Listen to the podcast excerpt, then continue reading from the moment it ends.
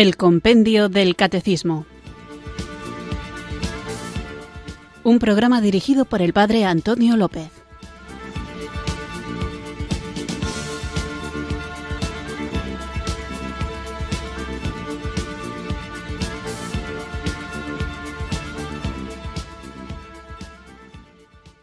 Muy buenas tardes, queridos oyentes de Radio María. Recibido un cariñoso saludo desde Irurzun, en Navarra, quienes sintonizáis una tarde más esta emisora de la Virgen, esta radio que cambia vidas, Radio María, para sintonizar el programa El Compendio del Catecismo, nuestro espacio diario de formación católica de formación cristiana en el que, guiados por el libro de El Compendio del Catecismo, vamos profundizando en las verdades de nuestra fe. Estamos tratando en estos últimos programas las verdades que están relacionadas con el artículo Creo en la Santa Iglesia Católica. Y empiezo anunciando esto en vez de hacerlo después de invocar al Espíritu Santo, porque como prólogo de lo que vamos a venir tratando a partir de ahora, vais a ver que el resumen, así general, de las distintas preguntas que iremos viendo, es la relación de la Iglesia Católica con las demás religiones. Y he dicho muchas veces, y seguramente lo volveré a decir porque es verdad, que Jesucristo es necesario, es imprescindible y como veremos también muy detenidamente que fuera de la Iglesia no hay salvación y qué es lo que esto significa. Sin embargo, en las preguntas que veremos en este programa y en el próximo, vamos a hablar del diálogo interreligioso. El diálogo interreligioso, a diferencia del ecumenismo, es las conversaciones, los encuentros y las profundizaciones a propósito de la vida y de la humanidad que podemos tener con personas que no creen en Jesucristo. Y es importante que, aunque tengamos claro la necesidad de Jesucristo, tengamos también clara la necesidad de dialogar con personas que no creen en Él. El Papa Francisco y otros papas, también Benedicto XVI y San Juan Pablo II, han viajado a lugares que no son de mayoría católica y en el mundo existen muchas religiones. El propio Papa Francisco dijo que Dios quiso permitir esta realidad. Hay muchas religiones que algunas nacen de la cultura, pero siempre miran al cielo, miran a Dios.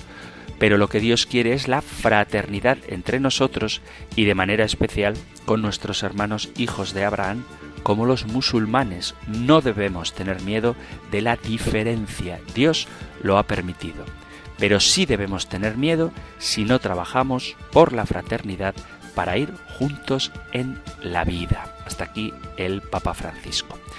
En un mundo tan plural como el nuestro y tan globalizado, donde entre las redes sociales y los medios de comunicación podemos tener contacto instantáneo, inmediato, con toda clase de informaciones y acceso a cualquier tipo de público, el diálogo interreligioso se convierte en una urgente necesidad, pues de otra manera las creencias espirituales de los distintos hombres, las distintas religiones, se convertirían en obstáculos para una integración armónica que debe estar marcada por la tolerancia y el respeto, que facilitan la posibilidad de crear puentes que conduzcan a la paz, al amor y a la promoción de otras virtudes que sí compartimos con las demás religiones.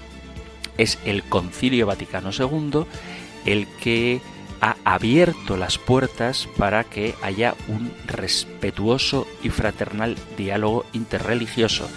En un documento que se llama Nostra Aetate, la Iglesia especificó su postura con respecto a las demás religiones. Hay dos errores que se pueden cometer cuando hablamos de la pluralidad religiosa en el mundo y hay que evitar estos dos errores. El primero es suponer que todas las religiones son iguales porque todas conducen a Dios. Este sería un error. Uno de los resultados de esta idea es lo que se llama la New Age, que hace creer que da igual por dónde vayas, el caso es que vas a llegar a Dios del mismo modo. Esto no es verdad y hablaremos de ello más adelante. El segundo error es satanizar a las demás religiones y acusarlas identificándola, la religión, con algunos actos inmorales, vergonzosos, terroristas, en definitiva, involucrando por ello a todos los miembros de esa religión. En concreto, me estoy refiriendo al Islam, es decir, creer que todos los musulmanes, por ser musulmanes, son terroristas, eso es un error gravísimo. Esta postura es rechazada por la Iglesia. La intolerancia religiosa, provenga de donde provenga, es reprobable y en sí es una violación de uno de los derechos fundamentales del hombre, que es la libertad religiosa. Decía al comenzar el programa de ayer que la fe no se puede imponer. Es verdad que hay países donde las garantías de la libertad religiosa y de culto no están demasiado cuidadas y esto trae como consecuencia que existan discriminación, crímenes, asesinatos, pero el diálogo interreligioso es sin duda la mejor herramienta para el entendimiento de la humanidad. Por eso, teniendo clara la identidad propia de la Iglesia, es necesario que tengamos apertura para dialogar con las demás religiones, llegar a un entendimiento mutuo, fomentar todo aquello que nos une y, conocidas las diferencias, ser capaces de caminar juntos al conocimiento de la verdad. Vamos a pedir al Espíritu Santo que sea Él el que transforme los corazones e ilumine las mentes de quienes buscan a Dios sinceramente para que se encuentren cara a cara, rostro a rostro, mirada a mirada con aquel que es el camino, la verdad y la vida, el único que nos da el acceso a Dios Padre. Invoquemos juntos el don del Espíritu Santo.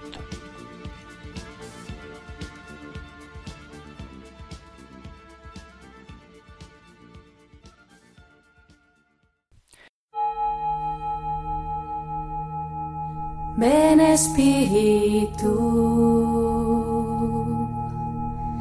ven Espíritu, ven Espíritu.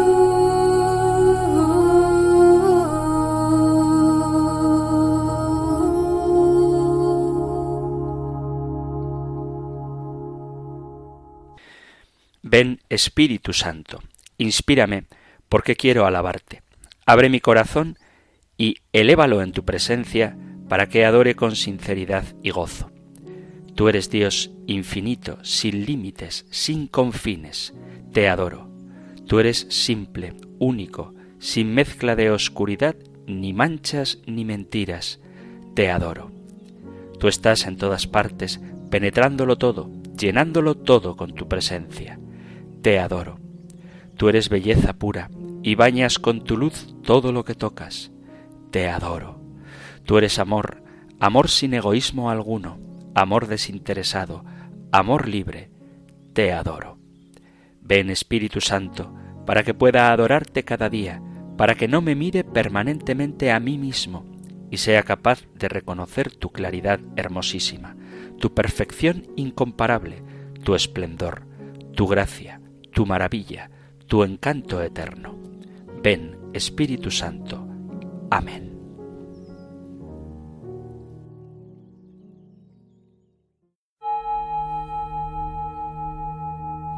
Ven Espíritu, ven Espíritu, ven Espíritu.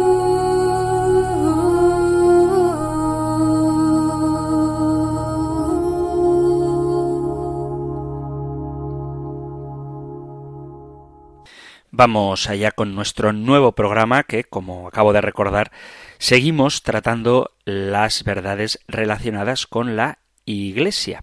Y después de haber visto quién pertenece a la Iglesia Católica y cómo los que están bautizados, aunque no realizan plenamente la comunión con la unidad católica, forman parte imperfecta de la Iglesia Católica, veíamos también cómo incluso dentro de aquellos que se llaman católicos pueden existir miembros vivos o miembros muertos, gente que participa activamente de la unidad católica y gente que aunque no pertenezca a ninguna otra confesión cristiana, no viva plenamente esa comunión, no viva en sintonía con el corazón del Padre por más que esté en la casa como el hermano mayor de la parábola del hijo pródigo.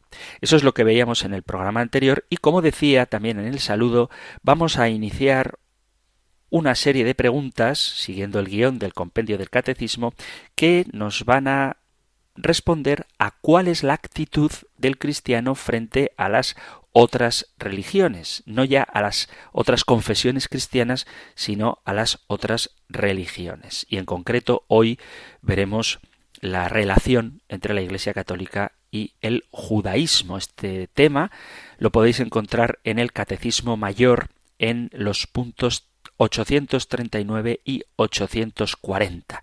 Nosotros escuchamos ahora la pregunta 169 del compendio del Catecismo. Número 169. ¿Cuál es la relación de la Iglesia Católica con el pueblo judío? La Iglesia Católica se reconoce en relación con el pueblo judío por el hecho de que Dios eligió a este pueblo antes que a ningún otro para que acogiera su palabra.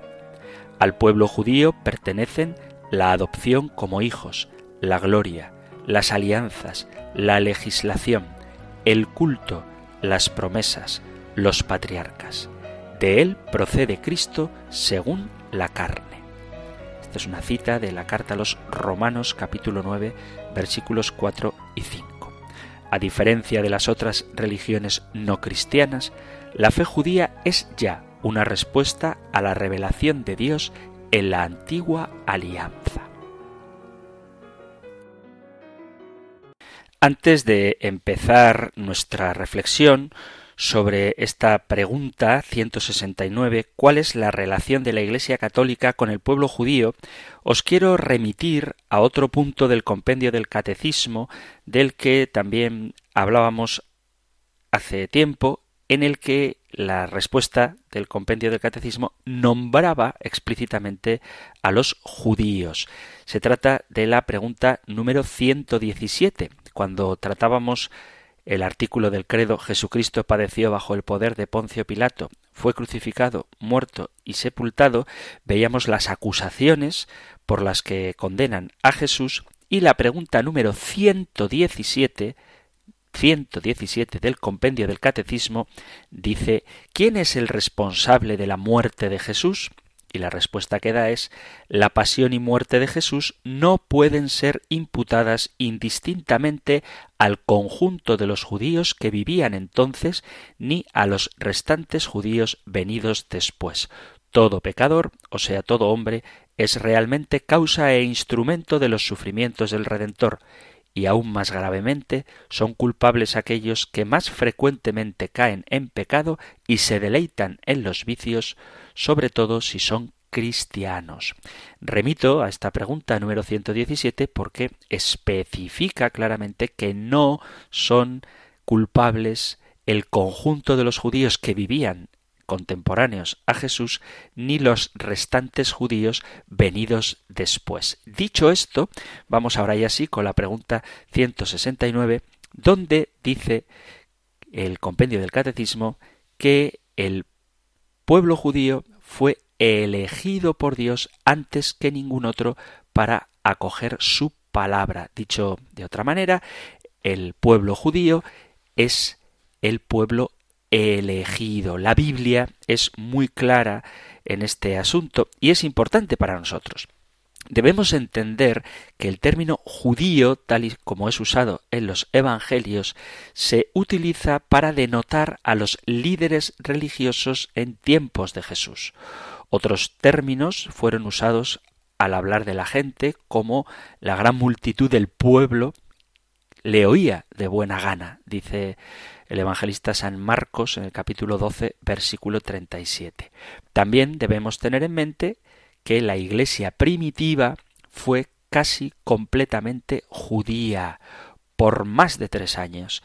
El Evangelio circuló por Jerusalén y por Judea antes de ser llevado a los gentiles, cuando en el libro de los Hechos de los Apóstoles se habla de más de tres mil que se unieron a la Iglesia en el día de Pentecostés, esos más de tres mil eran de descendencia judía.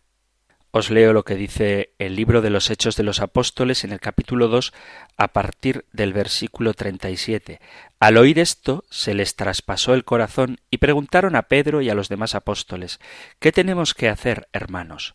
Pedro les contestó Convertíos y sea bautizado cada uno de vosotros en el nombre de Jesús, el Mesías, para perdón de vuestros pecados y recibiréis el don del Espíritu Santo, porque la promesa vale para vosotros y para vuestros hijos, y para los que están lejos, para cuantos llamare así el Señor Dios nuestro. Con estas y otras razones dio testimonio y los exhortaba diciendo Salvaos de esta generación perversa. Los que aceptaron sus palabras se bautizaron, y aquel día fueron agregadas unas tres mil personas, y de estas tres mil personas la inmensa mayoría eran sin duda judíos. El juicio de Jesús lo llevaron a cabo los judíos que históricamente clamaron para que la sangre de Jesús cayera sobre ellos y sobre sus hijos. Lo dice el Evangelio de San Mateo en el capítulo 27, versículo 25, caiga su sangre sobre nosotros y sobre nuestros hijos, cuando Pilato quería librar a Jesús de la muerte. Y todavía Jesús envió a sus discípulos, que también eran judíos, a predicar a los judíos, y así lo hicieron hasta que los romanos destruyeron la ciudad Jerusalén en el año 70. Y nuestra tarea como cristianos es amar a los judíos tanto como Jesús los ama. Y además debemos saber que ocurre, y no hay mayor alegría que la de un judío que descubre a Jesús como el Mesías. Y esto digo que es algo que está pasando. Ellos necesitan de Jesús tanto como nosotros, porque, según dice los Hechos de los Apóstoles, capítulo 4, versículo 12, no hay otro nombre bajo el cielo dado a los hombres en el que podamos ser salvos. Pablo amó a su gente y rezó por ellos. Hermanos, dice, ciertamente el anhelo de mi corazón y mi oración a Dios por Israel es para salvación, porque yo les doy testimonio de que tienen celo de Dios, pero no conforme a ciencia porque ignorando la justicia de Dios y procurando establecer la suya propia, no se han sujetado a la justicia de Dios, porque el fin de la ley es Cristo, para justicia de todo aquel que cree. Esto es una cita de San Pablo a los Romanos, capítulo 10, versículos del 1 al 4. Pablo amó al pueblo judío, a su propio pueblo, y seriamente procuró, buscó su salvación. Nosotros deberíamos tener esta misma actitud amorosa. Jesús nos dijo que fuéramos al mundo entero y predicáramos el Evangelio a toda nación, tribu, lengua y pueblo. Ellos, como un pueblo, ciertamente entran también en esta categoría de aquellos a quienes hay que anunciar el Evangelio. Los cristianos debemos buscar darles el Evangelio a los judíos tanto como a cualquier otro pueblo. Y además ellos van a tener una comprensión de lo que significa Jesús mucho mayor que la nuestra, porque ellos son el pueblo de la promesa y Jesucristo es el cumplimiento de la promesa. Voy a leer el capítulo 11 de la carta de San Pablo a los romanos porque expresa muy bien el plan de Dios para los judíos. Dice, carta a los Romanos capítulo 11. Y digo yo, ¿acaso habrá desechado Dios a su pueblo? De ningún modo. Que también yo soy israelita de la descendencia de Abraham, de la tribu de Benjamín. Dios no ha rechazado a su pueblo, al que había elegido de antemano. ¿O es que no sabéis lo que dice la Escritura cuando Elías se queja a Dios contra Israel? Señor, han matado a tus profetas, han derribado tus altares, he quedado yo solo y buscan mi vida. Pero, ¿qué le responde el oráculo? Me he reservado siete mil hombres que no han doblado la rodilla ante Baal. Así pues, también en la actualidad ha quedado un resto elegido por gracia. Y si es por gracia, no lo es en virtud de las obras, de otro modo ya no es gracia. Entonces, ¿qué? Que Israel no consiguió lo que buscaba, mientras sí lo consiguieron los elegidos. Los demás se endurecieron, según está escrito. Dios les dio un espíritu de embotamiento, ojos para no ver y oídos para no oír, hasta el día de hoy. Y David dice, que su mesa se convierta en trampa y en lazo, en ocasión de tropiezo y en retribución para ellos, que sus ojos oscurezcan hasta no ver, y que su espalda se vaya encorvando continuamente. Digo pues, ¿acaso cometieron delito para caer? De ningún modo. Lo que ocurre es que por su caída la salvación ha pasado a los gentiles para darles celos a ellos.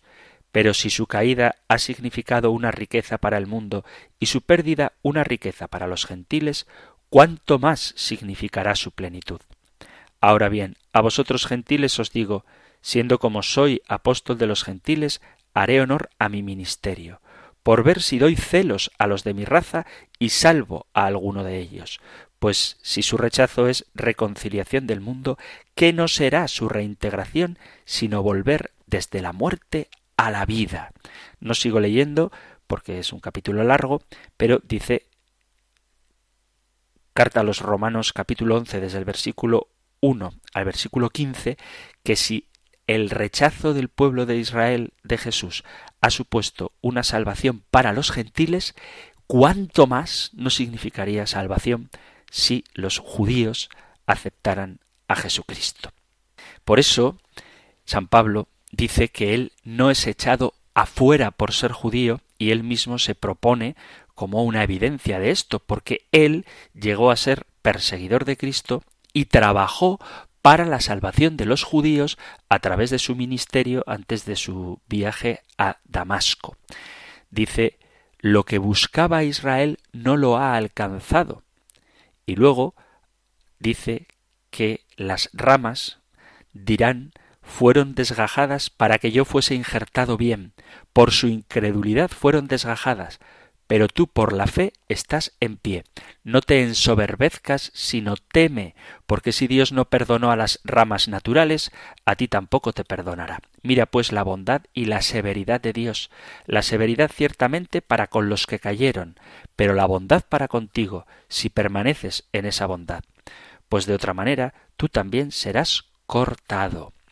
La expresión no perdonó nos hace saber que como una nación él no consideró más a los judíos como el pueblo de Dios, pero como individuos todavía pueden obtener la salvación, porque como individuos no son diferentes a los demás, todos necesitan a Jesús.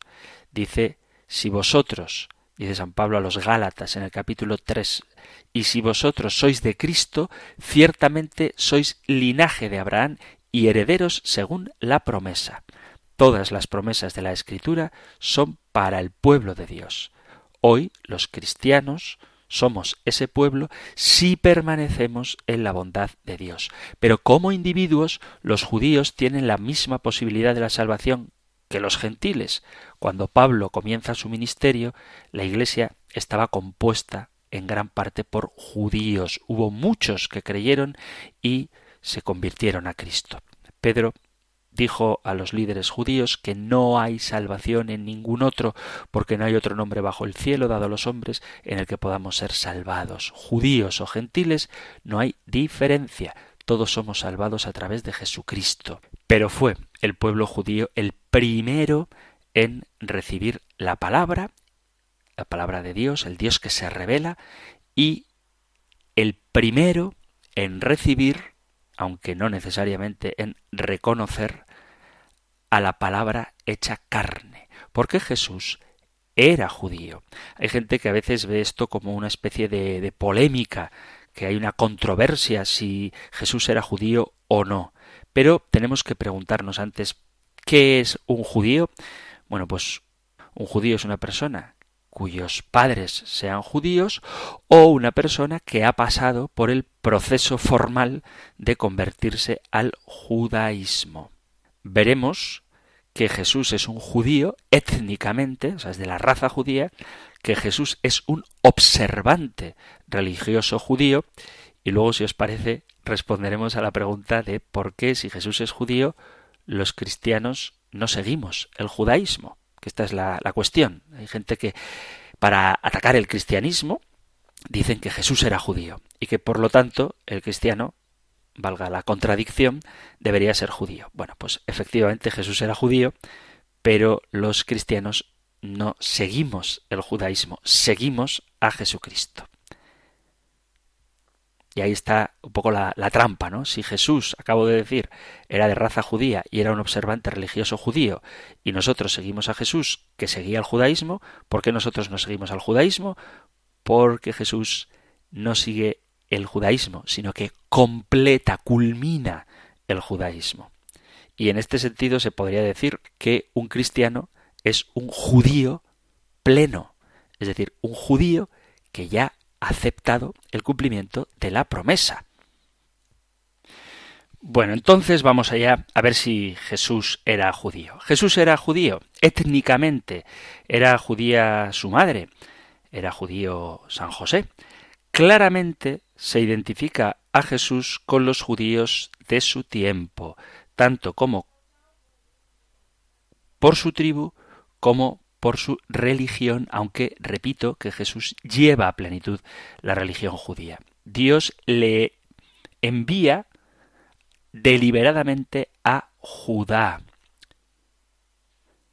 Dice el prólogo del Evangelio de San Juan, en el capítulo primero, versículo once, dice, vino a los suyos y los suyos no le recibieron, pero a todos los que le recibieron les dio el poder de llegar a ser hijos de Dios, es decir, a los que creen en su nombre. Y el Evangelio de San Juan, en el capítulo cuatro, en el diálogo con la samaritana, dice, vosotros adoráis lo que no conocéis. Nosotros, los judíos, adoramos lo que conocemos, porque la salvación viene de los judíos.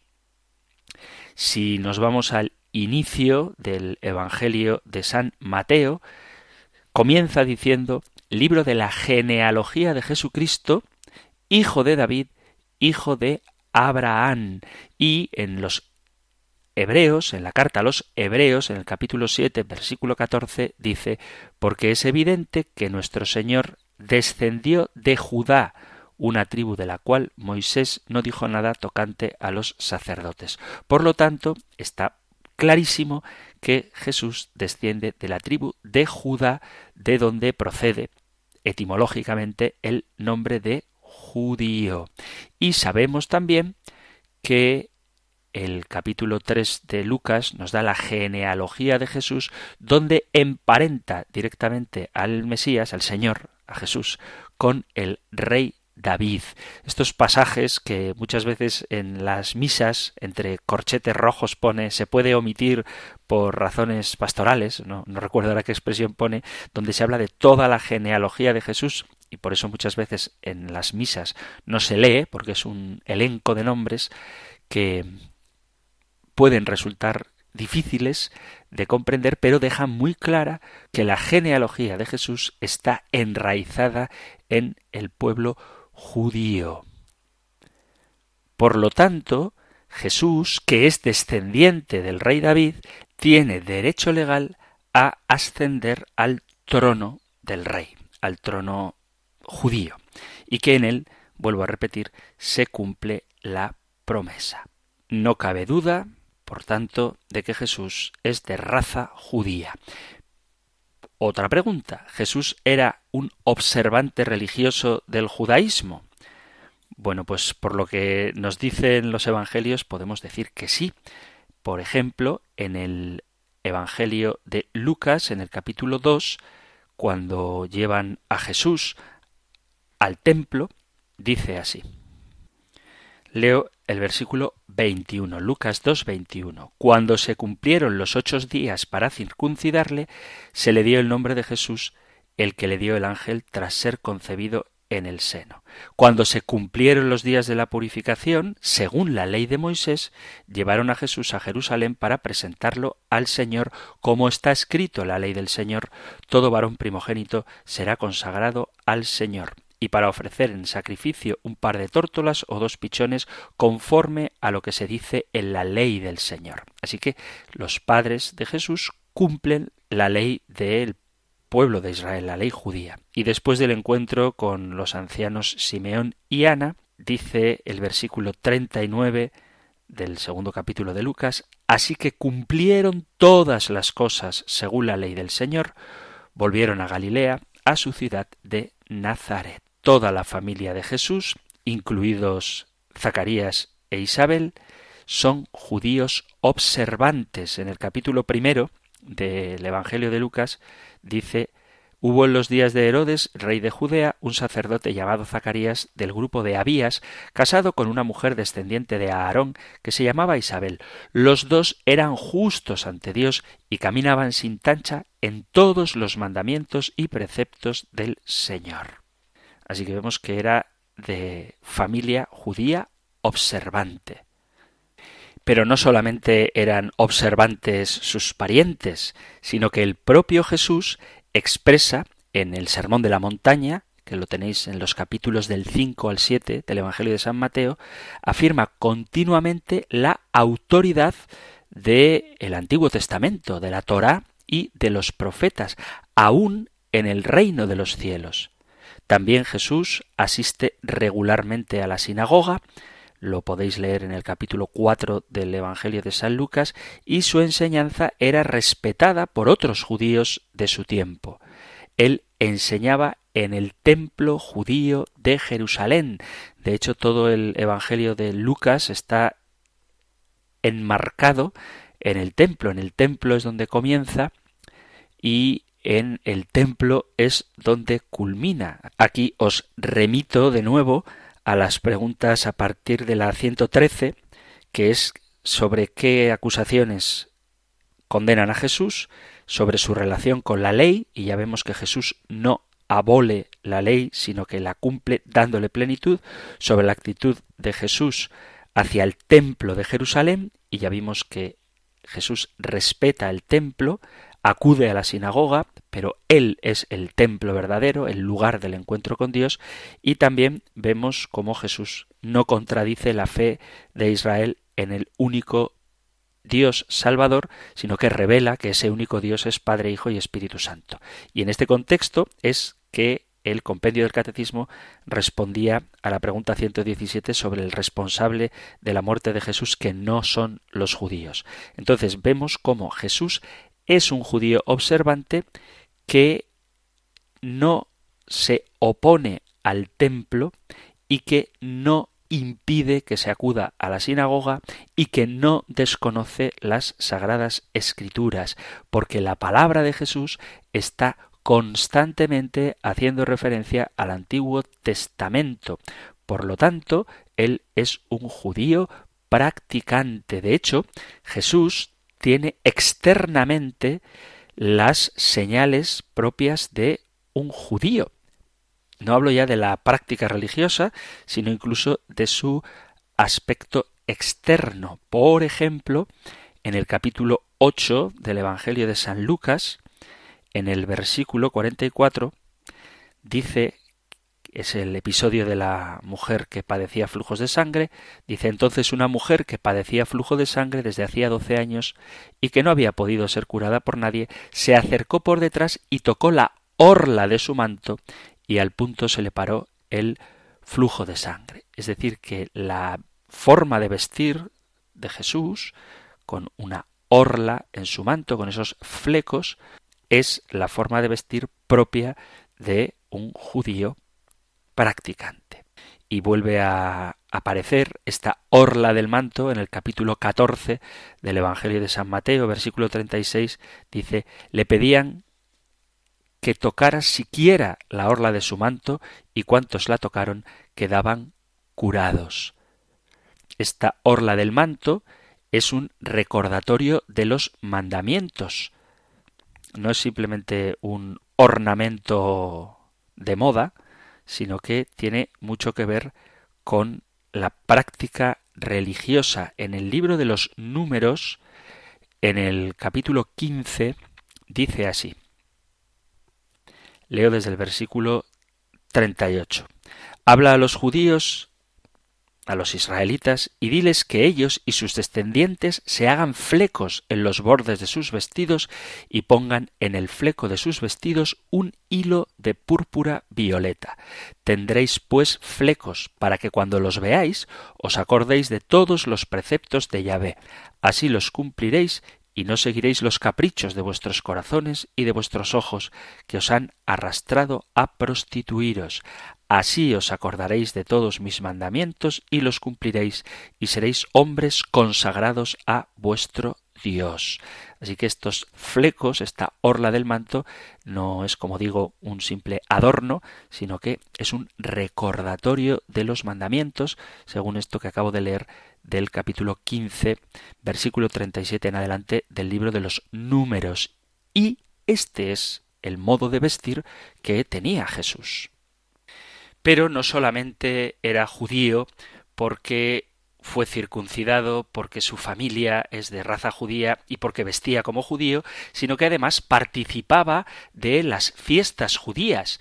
Él, por ejemplo, sube al templo de Jerusalén a celebrar la Pascua, tal y como podemos leer en el capítulo segundo del Evangelio de San Juan, dice así. Se acercaba la Pascua de los judíos y Jesús subió a Jerusalén y encontró en el templo a los vendedores de bueyes, ovejas y palomas y a los cambistas en sus puestos. Él sube a Jerusalén a celebrar la Pascua judía, celebra también la fiesta de los tabernáculos, leo capítulo 7 del Evangelio de San Juan, dice, Después de esto Jesús andaba por Galilea y no podía andar por Judea porque los judíos buscaban matarle, pero se acercaba la fiesta judía de las tiendas y le dijeron sus hermanos, Sal de aquí y vete a Judea, porque también tus discípulos vean las obras que tú haces. Pues nadie actúa en secreto cuando quiere ser conocido. Si haces estas cosas, muéstrate al mundo es que ni siquiera sus hermanos creían en él. Entonces les dice Jesús Todavía no ha llegado mi tiempo. En cambio vuestro tiempo siempre está a mano. El mundo no puede odiaros, a mí sí me aborrece, porque doy testimonio de que sus obras son perversas. Subid vosotros a la fiesta. Yo no subo a esta fiesta porque aún no se ha cumplido mi tiempo. Dicho esto, se quedó en Galilea.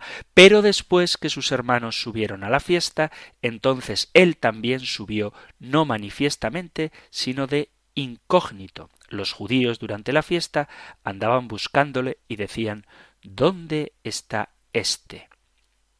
Así que él sube a la fiesta de los tabernáculos, tal y como pide la Torá. También celebra la fiesta de las luces. Lo tenemos en el capítulo 10 también del Evangelio de San Juan. Dice así en el versículo 22 se celebró por entonces en Jerusalén la fiesta de la dedicación. Era invierno. Jesús se paseaba por el templo en el pórtico de Salomón sube a Jerusalén, también en el Evangelio de San Juan, en el capítulo 7, versículo 14, dice Nadie hablaba de él abiertamente por miedo a los judíos. Mediada ya la fiesta, subió Jesús al templo y se puso a enseñar en el templo en medio de la fiesta. Celebra la fiesta de las luces, y va también a otras fiestas que aunque no especifica cuáles, dice Juan 5.1, después de esto hubo una fiesta de los judíos y Jesús subió a Jerusalén. Además, el propio Jesús se identifica a sí mismo como judío, ya lo hemos visto antes en el diálogo con la samaritana, capítulo 4 del Evangelio de San Juan, dice versículo 22, vosotros adoráis lo que no conocéis, nosotros adoramos lo que conocemos, porque la salvación viene de los judíos y se reconoce no ya como judío, sino como rey de los judíos. En el diálogo que tiene con Pilato, en el capítulo 15 del Evangelio de San Marcos, leemos así. Pilato le preguntaba, ¿Eres tú el rey de los judíos? Él respondió, sí, tú lo dices. Y desde su nacimiento hasta la última Pascua, Jesús vive como un observante judío. Dice el capítulo 22 de San Lucas, antes de la última cena, dice Jesús, versículo 14, cuando llegó la hora, se puso a la mesa con los apóstoles y les dijo, con ansia he deseado comer esta Pascua con vosotros antes de padecer, porque os digo que ya no la volveré a comer hasta que dé su cumplimiento en el reino de Dios. Así que Jesús indudablemente era de raza judía, tenía la circuncisión como los judíos, vestía como judío y celebraba las fiestas judías. Además, él conoce perfectamente las sagradas escrituras judías, cita continuamente todo lo que el Antiguo Testamento dice y augura de él ya antes de la resurrección. Es decir, no solamente Jesús explica las escrituras a los discípulos de Maús después de su resurrección, sino que toda la predicación de Jesús es iluminación del Antiguo Testamento. Y entonces surge la pregunta, si Jesús es judío, ¿por qué los cristianos no seguimos el judaísmo? Bien, no seguimos el judaísmo porque las leyes del judaísmo fueron dadas a Moisés para los hijos de Israel en un pacto sagrado y muy especial en el monte Sinaí que encontramos en el libro del Éxodo. En este pacto Dios escribe sus leyes en tablas de piedra y le fue ordenado a Israel obedecer todo lo que en ellas se había revelado. Pero este pacto, aunque maravilloso, es una prefiguración de un nuevo y mejor pacto que Dios daría un día a su pueblo, pero no ya al pueblo judío exclusivamente, sino al mundo entero, tanto a los judíos como a los gentiles. Dice el profeta Jeremías en el capítulo 31 versículo a partir del 31, He aquí que vienen días, oráculo del Señor, en que haré con la casa de Israel y la casa de Judá un pacto nuevo, no como el pacto que hice con sus padres, el día en que los tomé de la mano para sacarlos de la tierra de Egipto, mi pacto que ellos rompieron, aunque fui un esposo para ellos, dice el Señor, porque este es el pacto que haré con la casa de Israel después de aquellos días, dice el Señor. Pondré mi ley dentro de ellos, y sobre sus corazones las escribiré, y yo seré su Dios, y ellos serán mi pueblo. Y no tendrán que enseñar más cada uno a su prójimo y cada cual a su hermano, diciendo Conoce al Señor, porque todos me conocerán desde el más pequeño de ellos hasta el más grande, dice el Señor, pues perdonaré su maldad y no recordaré más su pecado. Los cristianos no seguimos el judaísmo hoy porque el pacto de Moisés ha sido cumplido plenificado en Jesucristo que dice no he venido a abolir la ley y los profetas, no he venido a abolir, sino a dar plenitud. Mateo capítulo 5 versículo 17. La Biblia nos dice que Jesucristo es mediador de un pacto mejor. Carta a los Hebreos capítulo 8. El, el nuevo pacto no anula la ley de Dios. Esta es una idea que pone en evidencia un concepto erróneo acerca de, estos pactos. Dios nos dice que cambia el pacto original y que hace un pacto establecido sobre mejores promesas, pero no son leyes diferentes, sino que la ley es la misma. Había una debilidad en el pacto original y es que la revelación no había llegado a su plenitud.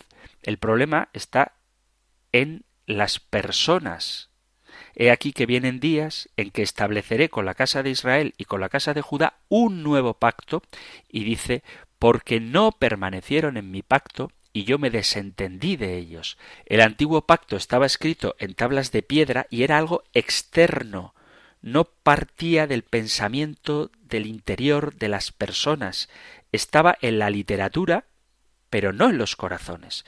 El nuevo pacto Dios lo escribe en las mentes y en el corazón de su pueblo, como dice Jeremías 31 y cita también Hebreos 8, para permitirnos interiorizar su ley, amándola y obedeciéndola voluntariamente, Dios nos hace esta promesa. Os daré un corazón nuevo y pondré un espíritu nuevo dentro de vosotros, arrancaré de vuestra carne el corazón de piedra y os daré un corazón de carne, y pondré dentro de vosotros mi espíritu y haré que andéis según mis caminos y guardéis mis preceptos y los pongáis por obra. Es el Espíritu de Dios el que nos capacita para obedecer las leyes. Quienes no tienen el Espíritu Santo no son capaces de obedecer de corazón, porque, como dice la carta a los romanos, por cuanto los designios de la carne son enemistad contra Dios, porque no se sujetan a la ley de Dios, ni tampoco pueden, y los que viven según la carne no pueden agradar a Dios. Romanos 8, 7, 8.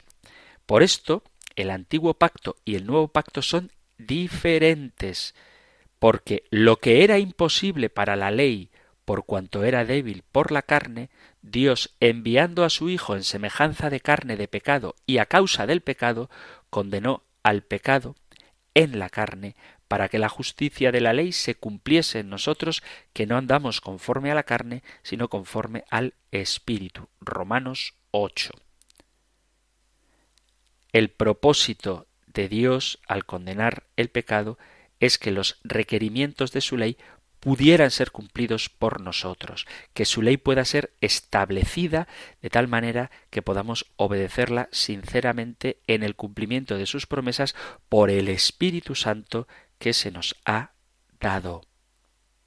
Por eso nosotros no somos judíos, aunque Jesús sí que practicó el judaísmo, porque el Señor Jesús da una dimensión nueva a la promesa de Dios cumpliéndola sobreabundantemente, es decir, que Dios no cumple la promesa tal y como los judíos pensaban que la iba a cumplir, sino que la cumple yendo mucho más allá de las expectativas de nuestra imaginación.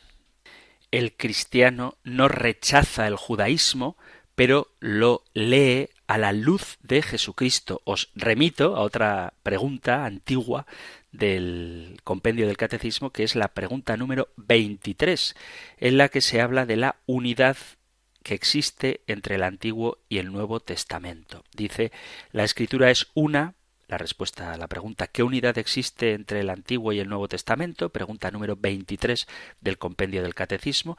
La escritura es una porque es única la palabra de Dios, único el proyecto salvífico de Dios y única la inspiración divina de ambos testamentos.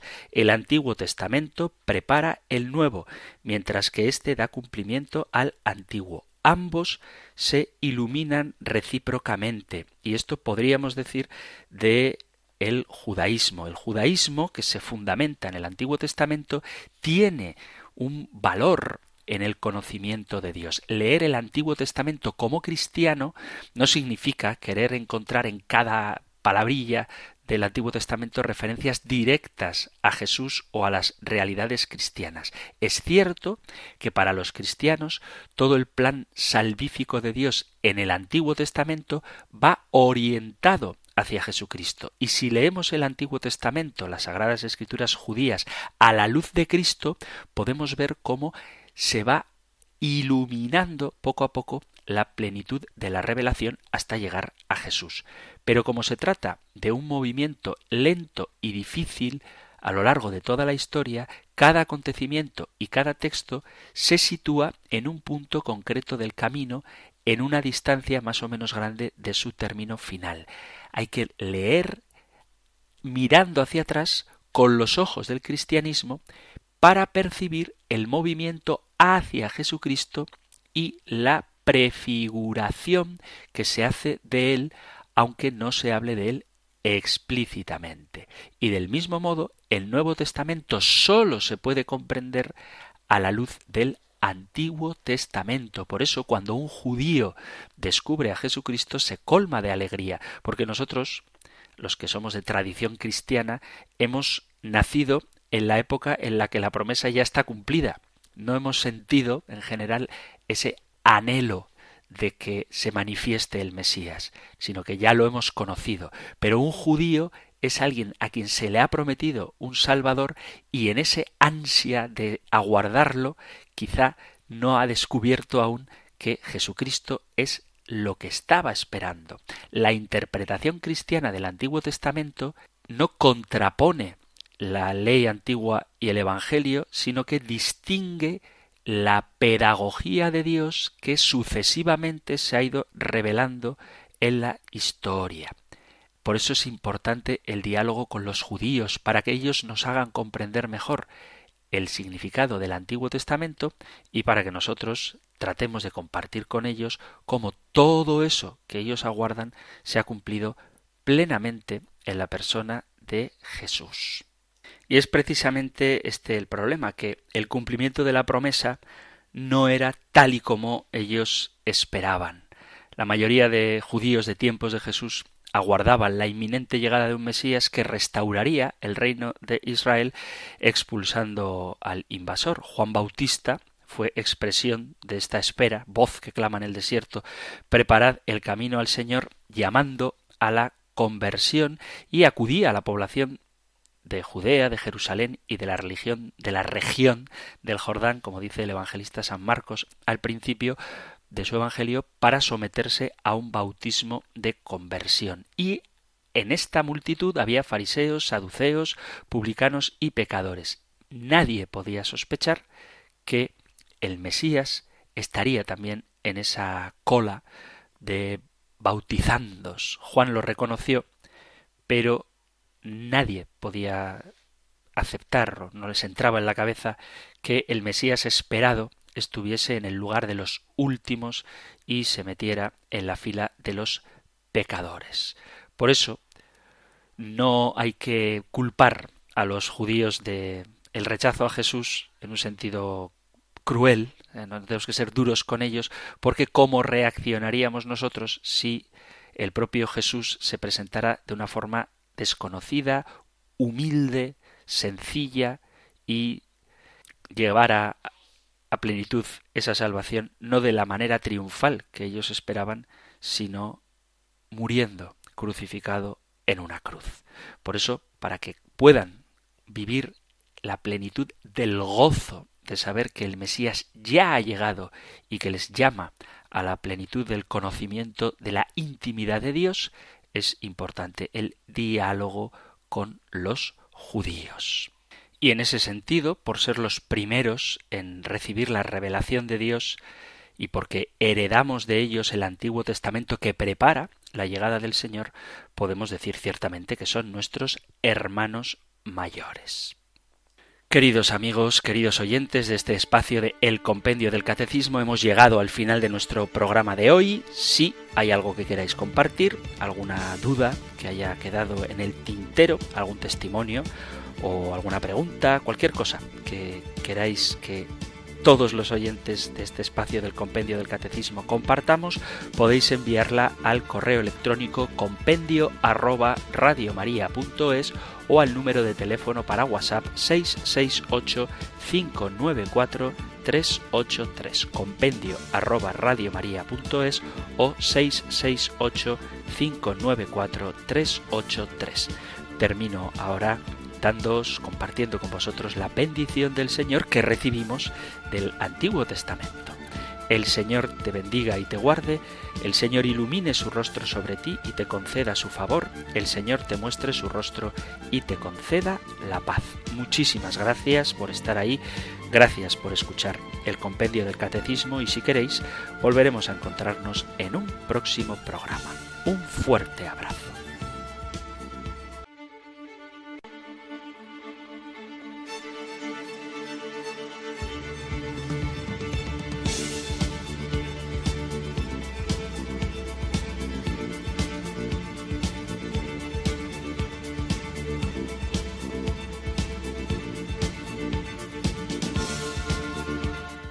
El Compendio del Catecismo. Un programa dirigido por el Padre Antonio López.